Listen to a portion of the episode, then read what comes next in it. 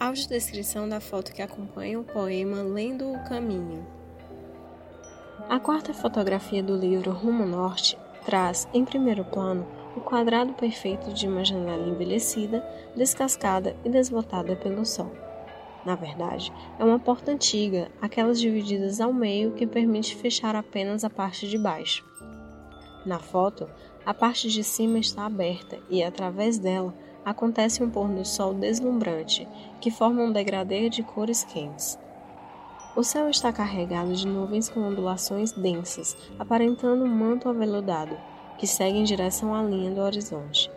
Os tons das cores variam desde a parte superior da fotografia e seguem variando até encontrar a silhueta de dois morros e a sombra de vegetações. Na parte de debaixo da imagem, sob as nuvens coloridas, há duas corredeiras de água, entrecortadas por faixas de areia.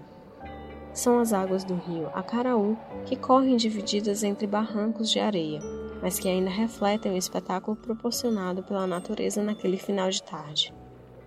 Esta fotografia foi registrada no ano de 2007 em Santana do Acaraú, numa viela de calçamento chamada Rua de Trás. A imagem acompanha um poema Lendo o Caminho. Vamos ouvi-la. Título Lendo o caminho.